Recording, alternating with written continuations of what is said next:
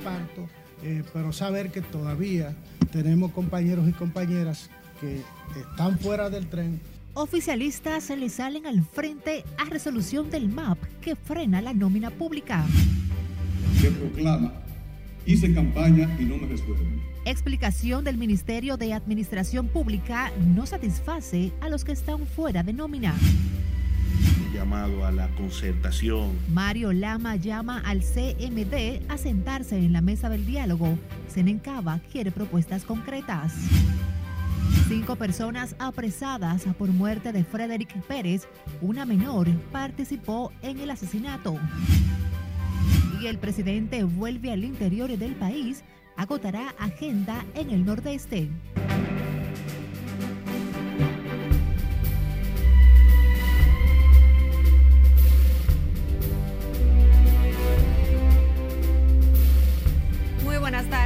Viernes 22 de julio, antesala del fin de semana. Gracias por acompañarnos. Iniciamos la primera emisión informativa de Noticias RNN. Graciela Acevedo les saluda. Iniciamos con el director del Servicio Nacional de Salud. Llamó a diálogo al Colegio Médico que hizo una convocatoria a marcha hacia el Palacio Nacional en demanda de que el gobierno atienda diversas problemáticas en los hospitales. Nuestra compañera Siledis Aquino nos presenta en exclusiva la respuesta de Mario Lama sobre las manifestaciones del gremio médico. Adelante, Siledis, cuéntanos.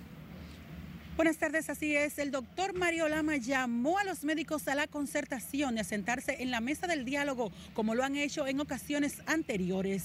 Hemos llamado al entendimiento, un llamado al diálogo, un llamado a la concertación. Lama resaltó que se han mantenido en constante acercamiento con los gremios sanitarios. Entonces estamos haciendo un llamado al diálogo, al razonamiento, al distinguido presidente del Colegio Médico, estos momentos donde el, mundo está tan convulsionado, donde estamos eh, prácticamente inmersos todavía en el, en el manejo de esta terrible situación mundial de la pandemia. En cuanto a las quejas por la condición del Hospital Salvador de Gautier, dijo que han invertido 50 millones de pesos y en los próximos días desembolsarán otros 20 millones. Asimismo, garantizó que los centros de salud pública no serán privatizados. Eh, ya el presidente de la República anunció que en el mes de agosto el padre Villini eh, será aperturado. Eh, se ha especificado montones de veces que no hay ninguna idea de privatización. No estamos hablando tampoco de patronato. El señor presidente conformó una estructura de voluntariado, que son personas que no tienen injerencia administrativa en los hospitales. En cuanto a las cancelaciones denunciadas por los gremios, explicó las razones y dijo estar abierto a cualquier revisión. Pueden existir desvinculaciones por abandono, por personal que se encuentre fuera del país, se encuentre en nómina. O sea que tenemos que ver los casos de manera específica. Nosotros estamos abiertos como lo hemos estado siempre, a conversar y a resolver los casos que por error hayan ocurrido. Pese a que el Colegio Médico mantiene su llamado a manifestaciones, su titular asegura que están abiertos al diálogo. Necesitamos que el gobierno, como le venimos pidiendo desde hace siete meses, por eso es que decimos diálogos productivos, concretos, que muestren cosas tangibles le pedí al presidente, presidente, nosotros hicimos un estudio en las 32 provincias, faltan cerca de 2.000 médicos, generales y especialistas. El gobierno también garantizó la entrega de medicamentos en los próximos días, incluidos los de alto costo. Aquí se está jugando a que termine de colapsar el sistema público. El doctor Mario Lama adelantó que continuarán las inversiones del gobierno en los hospitales públicos a los fines de mejorar la salud de los dominicanos. Por el momento son los detalles que les tengo. Ahora retorno con ustedes al set de noticias. Gracias por ese informe, Siledis Aquino. El jefe del servicio de cardiología del Hospital Salvador B. Gautier se quejó de que en ese centro de salud permanecen las carencias de equipos, insumos y personal pese a las promesas de las autoridades de resolver la situación que impacta a los pacientes que acuden al hospital. Los médicos del Gautier calificaron de insuficientes los equipos que fueron enviados por el Servicio Nacional de Salud, entre estos 30 aires acondicionados que no han podido instalar porque son incompatibles con el sistema energético del hospital. En piso prácticamente. En intensivo eh, lo poco que hay eh, funcionando con niveles de eficiencia que no se justifica. Y en lo que tiene que ver con el quirófano, pues eh, son de, de 10 quirófanos que hay en el hospital, pues apenas hay cuatro eh, aspiradores, eh, cuatro electrocauterios y de todas las salas. Tras llegar a acuerdos con los médicos del Gotier, el CNS envió al centro hospitalario 30 enfermeras, igual número de acondicionadores de aire y equipos de rayos X y medicamentos suministrados por Promesecal. Sin embargo, las problemáticas persisten debido a la alta demanda de servicios que tiene el Gotier, que habría pedido 100 enfermeras. Cambiando de información, en la Universidad Autónoma de Santo Domingo, sus estudiantes esperan que las nuevas autoridades continúen con los proyectos de renovación y mejoría de la calidad en la docencia. Lency Alcántara visitó la Casa de Altos Estudios y nos tiene los detalles. Tengo buena esperanza en el maestro Ditrudy y en su gabinete que lo está apoyando. El pasado sábado 16 de julio, el matemático Editrudis Beltrán fue juramentado como la máxima autoridad de la Universidad del Estado. Estamos aquí para desafiar todos los pronósticos. Al tomar el cargo, el nuevo rector anunció que realizaría grandes cambios a la Academia Primada de América, transformaciones que maestros esperan sean integrales, manteniendo los estándares tanto de los alumnos como de los servicios que la alma mater debe ofrecer. Nosotros de este nuevo rector esperamos algo sencillo, que cumpla los postulados que le dieron origen, origen a la universidad y que son el legado del movimiento renovador. Y pensar que la universidad debe estar abierta, crítica y siempre dispuesta para que los hijos de los más pobres puedan tener las aulas abiertas mientras que estudiantes de la Universidad Autónoma de Santo Domingo pronostican que este nuevo rector hará una buena gestión, continuará los proyectos que mejoraron la Casa de Altos Estudios y cumplirá con las promesas realizadas antes de asumir el mando. Espero que esto sea para mejores funciones, como para así aportar a continuaciones ya programadas. Esperamos que con esta nueva elección del maestro Diltrudis eh, nosotros los estudiantes tengamos nuevas oportunidades y que los proyectos que aún estaban archivados, por así decirlo, puedan salir a flote y puedan ejecutarse. Maestros y alumnos coinciden en que pese a las deficiencias, la Academia del Estado ha logrado grandes cambios en todas sus áreas. El Consejo de la Universidad dispuso este viernes dejar sin efecto todas las acciones del personal realizadas desde el 17 de enero hasta el 17 de julio del año 2022, acciones que corresponden a la pasada gestión de Emma Polanco. Lency Alcántara, RNN. Giramos ahora hasta el Congreso Nacional. Allí el vocero del PRM en la Cámara de Diputados, Julito Fulcar, advierte que no es posible frizar la nómina del Estado, quedando tantos PRMistas fuera del gobierno. Nelson Mateo nos amplía. Eh, lo comparto, eh, pero saber que todavía tenemos compañeros y compañeras que están fuera del tren, que están esperando una oportunidad para accesar. Los oficialistas en el Congreso Nacional se opusieron a la resolución en la que el Ministerio de Administración Pública prohíbe nuevos nombramientos, traslados y aumento salarial. Que no creo que sea oportuno que, que lo eliminemos completamente porque siempre el Estado como las empresas privadas tienen que tener permanente proceso de dinamismo y entran y salen personas, hay espacios que habrían que ocupar y lo que ha dicho el Ministerio de Administración Pública es que se sea cauto. El legislador Elías Báez pidió paciencia a los PRMistas que a más de dos años siguen fuera del gobierno y ahora los sorprende la resolución del MAP.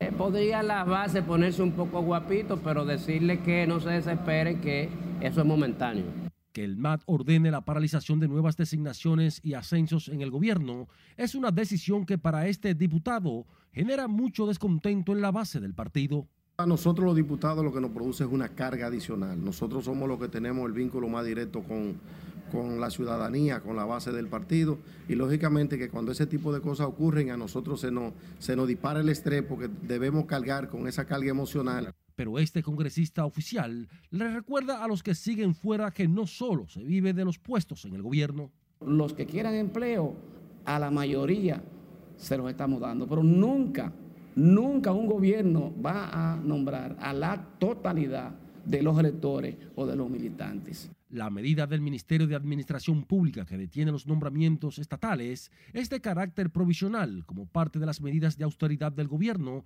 frente a la crisis local e internacional. Nelson Mateo, RNN. A propósito de este tema, Darío Castillo Lugo, titular del Ministerio de Administración Pública, aclaró que la circular no limita los nombramientos si son para cubrir vacantes o sustituir personal activo. El ministro explicó que no está restringido el ingreso de nuevo personal a la administración pública bajo esas condiciones porque estos estarían incluidos en el presupuesto vigente y no representarían incrementos en el renglón de remuneraciones. Aclara que la circular no afecta a los procesos de concursos y nombramientos en trámites, así como el ingreso de nuevo personal a los órganos y entes de la administración pública que tengan planificada la instalación y apertura de nuevas oficinas, sucursales y dependencias. Ahora cuando quiero regresar a mi país. Nos vamos a comerciales, pero al volver, Dominicana varada en Estambul encuentra respuesta del gobierno dominicano. Y dónde realizaron este acto para apoyar la reelección del presidente Luis Abinader. Lo sabrá al volver.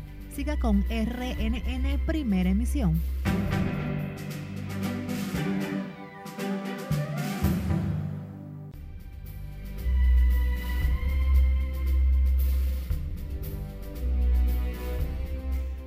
Panorama internacional, Haití enfrenta una escasez de combustible y electricidad que amenaza la vida de millones de personas, principalmente en Puerto Príncipe. Cesarina Ravelo con esta y otras informaciones en el resumen internacional de RNN. Los grupos armados impiden regularmente el acceso a las instalaciones de gasolina, deteniendo el flujo de combustibles. Las pandillas que mantienen la violencia en las calles de la capital de Haití tienen el control total en la única carretera pavimentada que conduce a las regiones del sur desde junio del 2021. La gran mayoría de la energía utilizada en el empobrecido país es producida por plantas que queman diésel, por lo que, si no hay combustible, no tendrán electricidad. Muchos se ven obligados a cruzar la frontera hasta la República Dominicana. El primer caso de polio en Estados Unidos en una década se registró hoy en el condado de Rockland, estado de Nueva York, donde las autoridades han pedido a los residentes extremar la vigilancia. El último caso de polio se registró en Estados Unidos en 2013. La polio es una enfermedad vírica que afecta el sistema nervioso y causa debilidad muscular. Ucrania y Rusia firmaron este viernes en la ciudad turca de Estambul un acuerdo que permite la exportación de grano ucraniano a través del Mar Negro después de meses de negociaciones con la mediación de Turquía y las Naciones Unidas. Un total de 18 personas perdieron la vida en un operativo policial llevado a cabo en Alemão, una zona compuesta por 13 favelas situada en la parte norte de Río de Janeiro. 16 delincuentes murieron, una gente que recibió una herida en el cuello y una mujer de 50 años que se hallaba dentro de su automóvil víctima de una bala perdida. Un ataque aéreo israelí dejó tres soldados muertos y siete heridos en Damasco, capital de Siria. Los sistemas de defensa aérea entraron en acción y lograron derribar un misil israelí. Por su parte, Putin condenó las acciones del régimen israelí y las catalogó como una amenaza para la paz y la seguridad de la región. Draupadi Murmu ganó las elecciones presidenciales en la India tras completarse el conteo de votos haciendo historia como la primera mujer en una comunidad tribal en convertirse en presidenta del país. Murmu, candidata por el partido Alianza Democrática Nacional, se aseguró la victoria con el 64,3% de los votos frente a su oponente Yaswat Sinha, que obtuvo el 35,97%. En las internacionales, Cesarina Ravelo, RNN.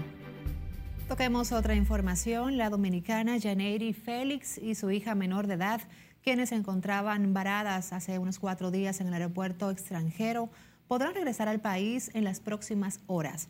El Ministerio de Relaciones Exteriores habría adquirido los boletos de retorno de las ciudadanas a través de la Embajada de Turquía por instrucciones del presidente Luis Abinader, luego de que se diera a conocer que necesitaban ayuda para retornar a la República Dominicana desde Estambul. Yo salí de vacaciones de mi país, República Dominicana, a Europa, Estambul, solo con visa electrónica. Yo llegué muy bien aquí y vacacioné ahora cuando quiero regresar a mi país no puedo porque me piden visa eh, exchange, visa europea y no tengo visa europea. Yo lo que quiero es que usted me ayude a regresar a mi país. Estoy bien asustada con mi hija. No me acostumbro a hacer nada de esto porque trabajo, pero se me agotaron todos los recursos. Yo quiero que usted me ayude para para yo salir de aquí con bien de este país. Yo estoy en Estambul, Turquía. Hatzel Román, viceministro de Asuntos Consulares y Migratorios del MIREX, adelantó que las dominicanas estarían llegando al país mañana a final de la tarde. Janeiri y su hija ingresaron a Turquía con visa electrónica sin inconvenientes, pero para regresar a República Dominicana le exigieron una visa europea. La ley de extinción de dominio fue socializada con el Poder Ejecutivo y agentes de la Embajada norteamericana y se esperan otras modificaciones a la pieza en segunda lectura. Nuestro compañero Nelson Mateo está en directo y nos completa los detalles. Adelante. Salvo, ¿qué tal? Buenas tardes. Así es, la Cámara de Diputados se encuentra sesionando en estos momentos en procura de aprobar en segunda lectura la ley de juicios de extinción de dominio. Antes, bien temprano, el presidente de la Cámara Baja, Alfredo Pacheco, se reunió a puerta cerrada con el senador Antonio Taveras y una amplia comisión de legisladores, incluyendo la oposición, en busca de garantizar, además, el apoyo del Senado a las 37 modificaciones introducidas a la pieza. Ustedes pueden darse cuenta que en casi todos los proyectos que llegan acá a la Cámara, ha sido una virtud del presidente de la Cámara de escuchar a la sociedad de buscar los mejores asesores y los mejores actores de este país y buscar un consenso. Ya antes, según se ha informado, los diputados consultaron al Poder Ejecutivo y luego recibieron una comisión de la Embajada Americana. No, antes de ayer con el ejecutivo de la Embajada Norteamericana. Mira, las reuniones no pudiéramos nosotros decir que son presiones ni que nos reunimos, sino ha habido un consenso, un amplio consenso de los diferentes sectores y como un delito transnacional que va a abarcar pues la persecución de bienes que van a estar en otras fronteras, pues obviamente ha habido informaciones con diferentes sectores de la vida nacional e internacional. Esperamos en el día de hoy poder aprobarla nuevamente, eh, porque fue declarada de urgencia, aprobarla en la segunda lectura y que vaya al Senado. Y el Senado creo que ellos, al igual que nosotros, nos mueve lo mismo, que el país mejore que nosotros acá le demos al país una ley de extinción de dominio. La propuesta de modificación a la ley de extinción pendiente de su aprobación en segunda lectura elimina la retrospectividad, integra la Suprema Corte como última instancia de apelación e impone hasta cinco años de prisión para los fiscales que cometan dolo en el proceso de acusación en materia de extinción de dominio. Además, espera que a estas modificaciones se sumen otras ya sugeridas y que se darán a conocer en el desarrollo de la sesión. De mi parte, es todo por el momento desde la Cámara de Diputados. Regreso contigo al CEP de Noticias. Gracias por estos detalles, Nelson Mateo. La jueza del segundo juzgado de la instrucción del Distrito Nacional, Francesca Potentini, aplazó para el próximo viernes el juicio preliminar en contra de los implicados de la red de narcotráfico y lavado de activos atribuida al extraditado César Emilio Peralta, César el Abusador. El proceso sufrió un retroceso el mes pasado debido a la recusación en contra de la jueza Patricia Padilla. Tras ser, eh, tras ser apartada y designaron a Potentini para que se haga cargo del caso que iniciaría hoy desde cero el juicio de las pruebas de acusación contra la red de narcotráfico de César Emilio Peralta. La investigación de la presunta red criminal involucra a unas 43 personas físicas y jurídicas. Esta estructura movilizó unos 3.500 millones de pesos, según dice el Ministerio Público. La Policía Nacional informó que fueron apresados cuatro hombres y una menor sospechosos del asesinato del joven Frederick Pérez Ventura, de 32 años, cuyo cuerpo fue hallado el domingo en unos matorrales del kilómetro 20 de la autopista Duarte. Scarlett Cuchardo nos cuenta más en la siguiente historia para que se le conozca medida de coerción. La Policía Nacional continúa profundizando las investigaciones en torno a la muerte de Frederick Pérez Ventura, el joven cuya desaparición alertó a sus familiares horas antes de que se enteraran de su asesinato. El vocero de la institución informó que los sospechosos del crimen ya fueron detenidos e identificados y que serán sometidos a la acción de la justicia. Los detenidos son Jeremy de Jesús Rodríguez, evangelista, conocido como Monoplata, de 20 años de edad, Argenis Nerlis Morillo de los Santos, el Rubito, de 19, Christopher Arredondo, el Prota, de 20, Reinaldo Antonio García Danger y una menor de 16 años de edad cuya identidad hacemos reserva por asuntos legales. La policía asegura que sus investigadores continúan los trabajos para esclarecer el móvil del crimen que habría tenido lugar durante un encuentro de la víctima con sus verdugos en el apartamento de una zona residencial en el kilómetro 19 de la autopista Duarte. Se pudo determinar que los dos primeros arrestados citaron al hoyo Ciso a través de una plataforma digital y luego pues de darle muerte lo despojaron de su vehículo, de prendas y dinero en efectivo.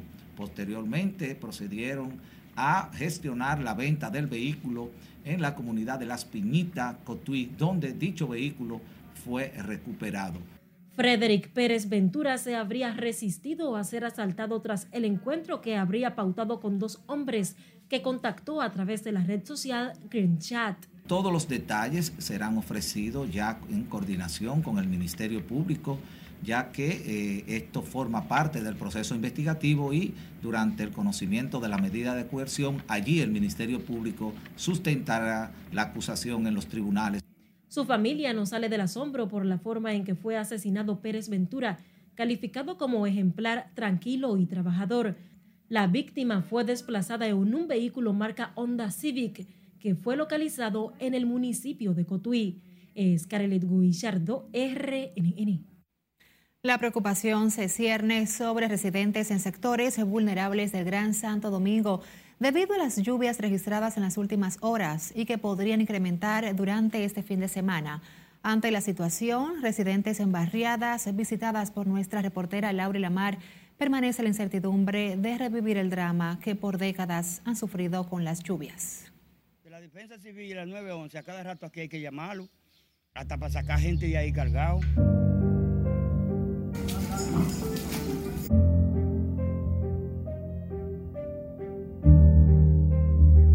Vez que llueve en los barrios ubicados en zonas vulnerables del Gran Santo Domingo, la historia se repite. El temor se apodera de quienes viven en casuchas de zinc o de vaga construcción desde que se anuncia el mal tiempo. O se llena de agua hasta arriba y toda la gente con los trates adentro, las camas y todo, y no tienen dónde dormir. Eh, todos los moradores que viven ahí donde está la inundación tienen que estar preocupados y nosotros también porque somos vecinos y eso no afecta a todos, porque lo primero es que ahí se cría mucho mosquito y a, todos nos afecta, a los niños y, y hasta a la persona adulta. Este viernes residentes en sectores como el Café de Herrera amanecieron presos en sus propias casas al no poder salir por las inundaciones que dejaron los torrenciales aguaceros de este jueves. Cuando ella subió, que subió casi a la esquina allá arriba, llegó hasta ahí, donde usted ve esa rayita ahí, por, por aquí, y esta casa, esa, llegaron a como a una tres cuartas partes de altura. Y ahí llegó a tapar casi la tres cuartas partes de la puerta. Todo eso llegó el agua y subió por aquí casi allá al esquí. El pronóstico de las autoridades de que continuarán las lluvias amenaza con revivir la pesadilla de estas personas. Mientras tanto, tendrán que buscar dónde resguardarse y procurar que no se les sigan dañando los pocos ajuares que les quedan. Laurila Mar, RNN. Un punto y seguido para recordarles que en Noticias RNN nos queremos hacer eco de esos hechos que acontecen en su comunidad y zonas aledañas. Escríbanos a nuestro WhatsApp 849-268-5705. Por supuesto, visítenos a través de las redes sociales y pueden escucharnos a través de Spotify, Apple Podcasts y Google Podcasts.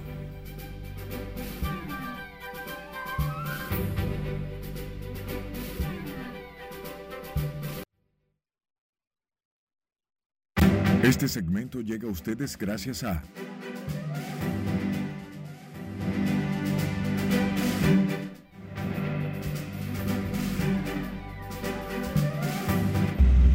Saludos, ¿qué tal República Dominicana? Continuamos esta cobertura especial de Juego de Estrellas y la inducción de Luis Papi al Salón de la Fama.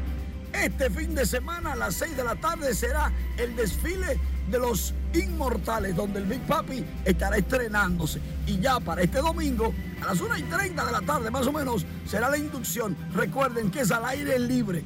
Se esperan más de 50 mil personas y la mayoría dominicanos, porque después de la inducción tenemos fiesta hasta más o menos las 11 de la noche. Cooperstown, un lugar de 1.600 habitantes, va a estrenarse con todos estos personajes históricos del Salón de la Fama, encabezados con David Ortiz, que siempre ha dicho que va a haber bobo. Bueno, vamos regresando a República Dominicana. En nuestros siguientes espacios estamos ampliando sobre estos particulares. Adelante. Este segmento llegó a ustedes gracias a...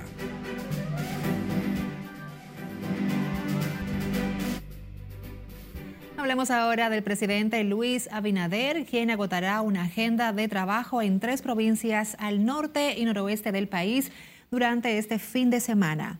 Los compromisos del mandatario inician el 23 en el municipio de Nagua, provincia María Trinidad Sánchez, con la inauguración de carreteras, dos actos de Supérate y del programa Primero Tú. También en Nagua, el jefe de Estado este sábado supervisará el plan de asfalto inaugurará tres parques en el centro de la ciudad y entregará préstamos por parte de Promipyme para luego reunirse con jóvenes emprendedores, profesionales y deportistas y de la sociedad civil de esa provincia. Para el domingo 25, el mandatario se trasladará a Santiago Rodríguez, donde dejará iniciados los trabajos de reconstrucción de la segunda etapa de la clínica Gran Poder de Dios.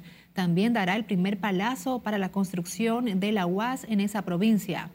Posteriormente, en Mao Valverde, el gobernante sostendrá un encuentro con el sector bananero, con las juntas de vecinos y con jóvenes emprendedores. El jefe de Estado visitará la Feria Agropecuaria de la Línea y supervisará programas de asfalto en diversos sectores de esa provincia.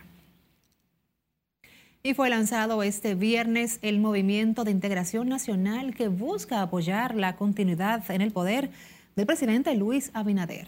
Los cientos de seguidores de la gestión del jefe de Estado dicen es la única persona capaz de encaminar el país hacia el progreso y desarrollo en medio de la situación económica y social que impacta al mundo. Lenzi Alcántara nos tiene los detalles en la siguiente historia. No estamos más en manos seguras que la de nuestro presidente Luis Abinader. Desde tempranas horas de este viernes, cientos de personas de distintos puntos del país se reunieron en un club de la capital para unir sus fuerzas en respaldo a la gestión de gobierno del presidente Luis Abinader a través del Movimiento de Integración Nacional que encabeza el alto dirigente PRMista Aníbal Díaz. En ese escenario, el líder de la nueva agrupación resaltó la labor del jefe de Estado en medio de la crisis que golpea al país y el mundo. Y también, ¿por qué no?, reconocer la gran obra de gobierno del compañero Luis Abinader, que ha hecho una excelente gestión de gobierno y este movimiento alternativo está enfocado directamente hacia esos dos frentes. Y que vendrá a fortalecer el sistema de partidos y de movimientos políticos de la República Dominicana y por ende de la propia democracia. El lugar se llenó a toda capacidad de las personas de distintas partes del territorio nacional que a una voz piden sea reelegido el primer mandatario. Veo que sí, que va a repetir cuatro años más. pido cuatro años más porque está trabajando bien y va a seguir trabajando bien. Y eso es lo que nosotros necesitamos, un gobierno que nos represente a nivel nacional, mundial y en todas partes y que siga haciendo la cosa bien. Aseguran el presidente tomó las riendas del país en medio de una pandemia que mantuvo al mundo de rodillas por casi dos años y aún así recuperó la economía en tiempo récord. A su vez aplauden el combate a la corrupción e impunidad en la administración pública tal como lo prometió. Por toda, todas las medidas que ha tomado a favor del país. Ha sabido combatir la corrupción con fuerza y mucha energía. Es el único presidente que se ha, se ha manejado de una forma pulcra y clara al acto de juramentación del movimiento MIN también asistió una representación de altos dirigentes del partido oficialista, quienes respaldaron a la nueva agrupación. Lenzi Alcántara, RNN. Y así llegamos al final de esta primera ronda informativa de Noticias RNN. Gracias por regalarnos su tiempo. Graciela Acevedo se despide.